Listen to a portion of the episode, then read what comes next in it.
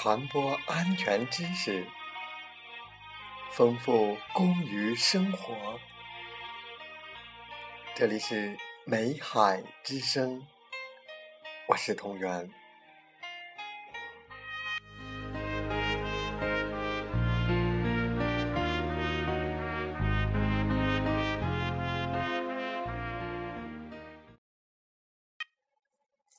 欢迎收听美海之声。今天的节目，我们共同分享新安全观。题目是：为什么有人一生平安，有人事故不断？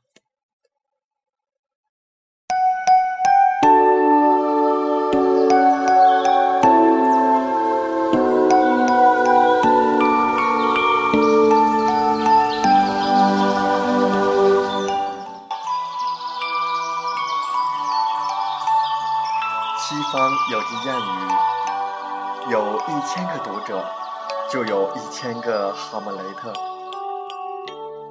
同样的道理，我们每个人在过去的工作生活中，都建立了各自的安全理解。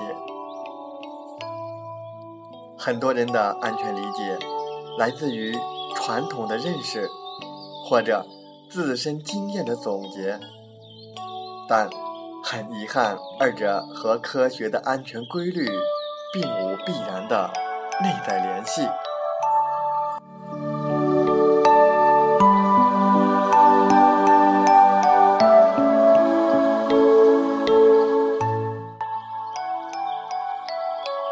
我最早的安全观念，也是来自传统的认识。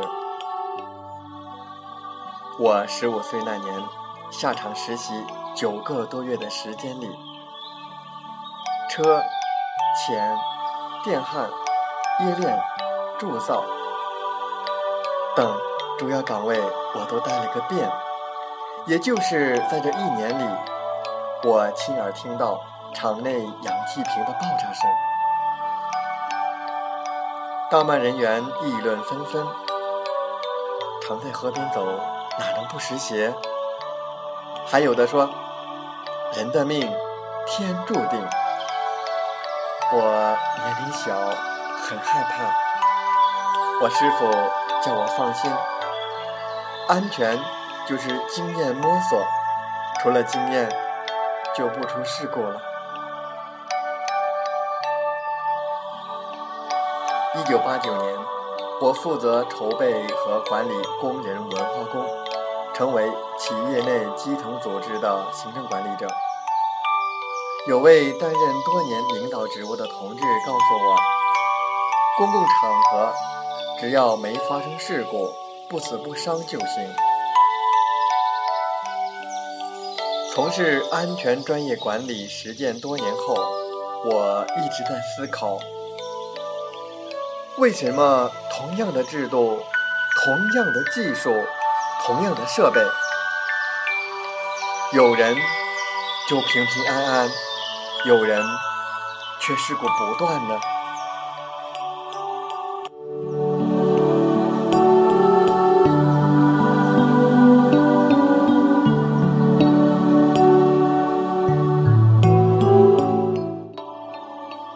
近年来，我到南方考察。和许多企业界人士深入交流，特别是参加全国安全检查团，到各地企业检查学习后，发现很多关于安全的流行观点是错误的。不死不伤，不代表没有财产损失，更不代表没有事故隐患。没发生事故。不能说就不会发生事故。我们常常看到的是，事故并非难免。常在河边走，就能不湿鞋。我对每个被检查的企业都要求超越经验，超越习惯，超越固有观念，具备了空杯心态。我们才能共同感受新的安全观。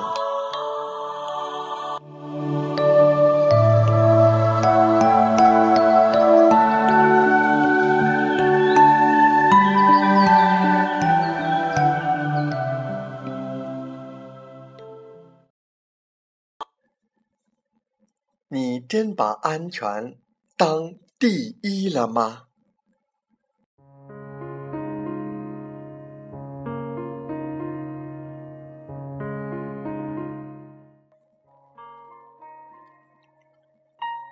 事故频出，重大、特大多发，已经成为困扰企业的难题。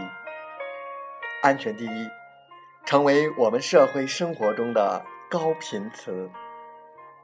对于我们企业中的人来说，安全第一更是随处可见的常用语。对很多人而言，安全第一太熟悉了。就像有个相声说的：“咱哥俩太熟悉了，太亲切了，太想念了。那什么，您贵姓？想念的我都记不得您叫什么名字了。天天念叨的，不知道对方叫什么，还真有可能。这在心理学上叫做条件反复刺激形成意志，就像安全第一。”许多人耳熟能详，却熟视无睹，司空见惯，置若罔闻。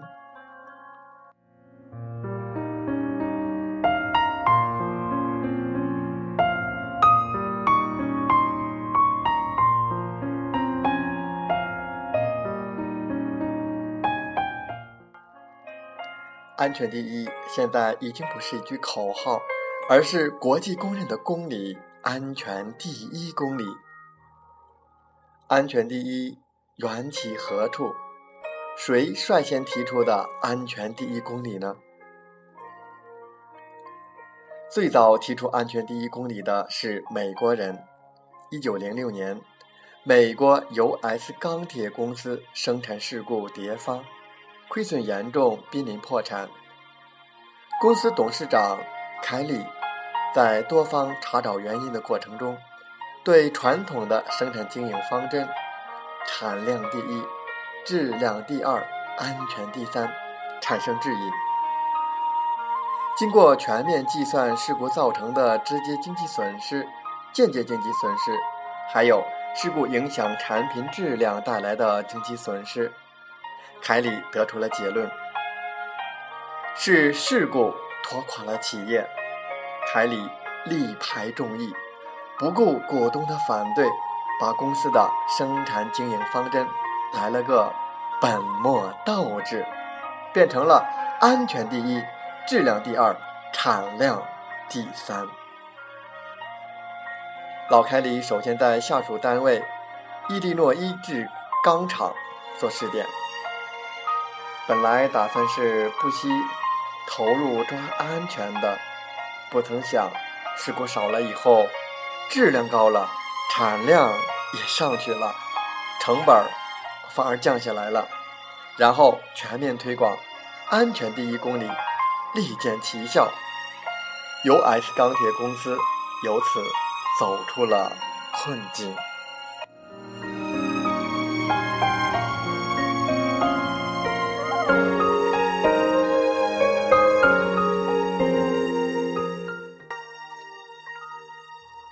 换一种思维方式，换一种办法抓经营，安全还能创效益，这对企业界就有了极强的冲击力。这一方针诞生后，迅速得到全球企业界的认可。我国是在建国初期都开始提倡安全第一了。那些年，世界各国。因主义不同，分成几大阵营，一种思想很难为各方认可，但各个国家都一致接受了“安全第一公理”。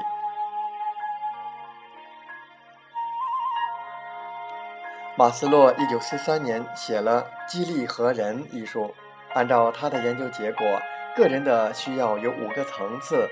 第一层生理需要，要吃、要喝、要睡觉；第二层安全需要，人人都希望平平安安，否则就会产生威胁感和恐惧感。这两个层次是基本需求，人们只要活下去，并且平安的活下去，才能够顾及高层次的需求。才能够有第三层社会需要、社会交往、寻求友谊，才能够有第四层尊重需要、考虑名誉地位这些身外之物，才能有第五层自我实现的需要。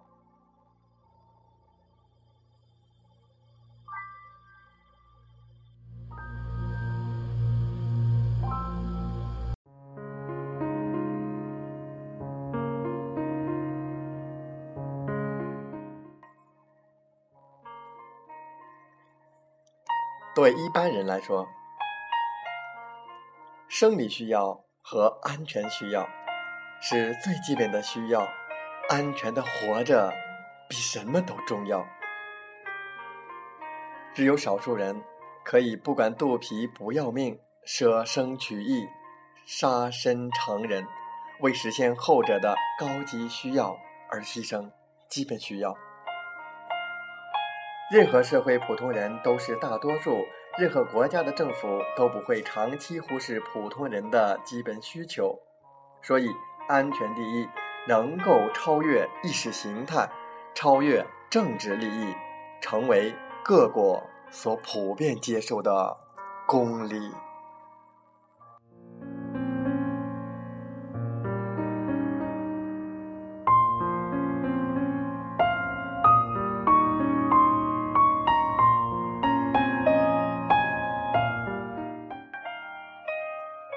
新中国于一九四九年十一月召开的第一次全国煤炭会议的决定中，就提出在职工中开展安全教育，树立安全第一的思想，尽可能防止重大事故的发生，做到安全生产。到了八十年代，政府全面总结建国以来的经验教训，正式把安全第一纳入工业、交通等经济生活的指导方针。到现在又过去了二十多年，安全第一公里在很多地方、很多企业，竟然还没有得到真正落实。说起来重要，做起来次要，忙起来不要，绝不是个别现象。有家企业二零零五年安全生产月文艺晚会上的小品。好消息，能够说明一些现实问题。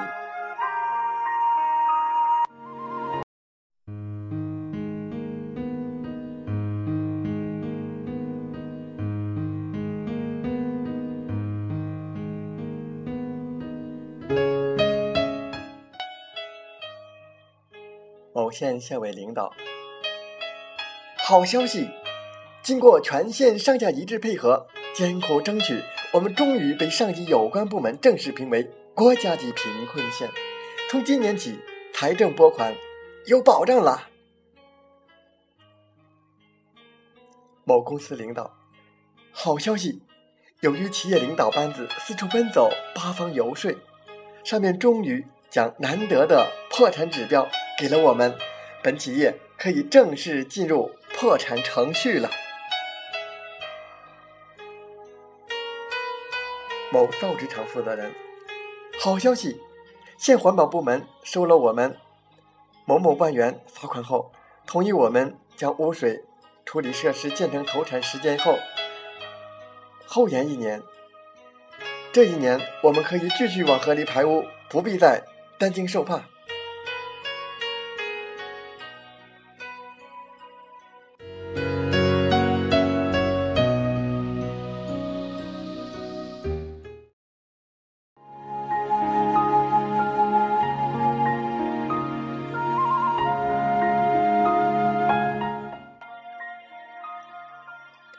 看到这个小品的时候，我也明白，这是反面诠释“安全第一公里”的极端例子。确定指标是为了有效控制、科学管理，但不能指标赋予就放松责任，否则就是对第一公里的背叛。当然，有指标比没指标要好。我们知道，人类要生存繁衍，社会要发展进步，安全是先决条件。没有安全，一切都无从谈起。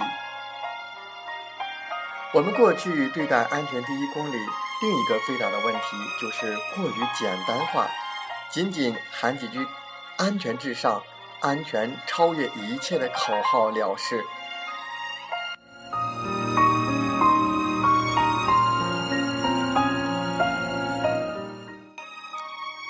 我们要明白“安全第一公里”的内涵。要明白安全生产的目标，安全生产目标从理论上说永远是零，但不等于说零事故就是安全生产。安全的对立面不是事故，安全的对立面是风险。零事故不是我们追求的目标，零风险才是我们永远的目标。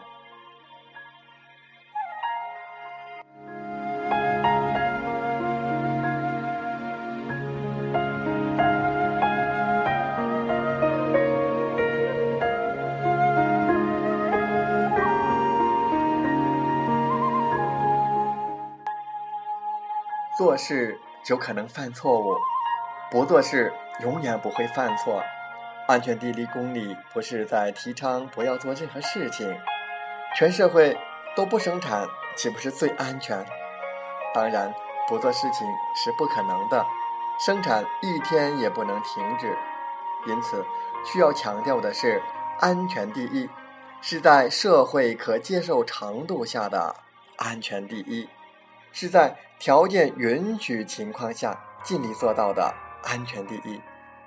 我们永远不要指望天下太平，太平到全国、全世界不发生一起事故，但是尽量减少事故发生，尽量缩小事故损失，永远是我们追求的目标。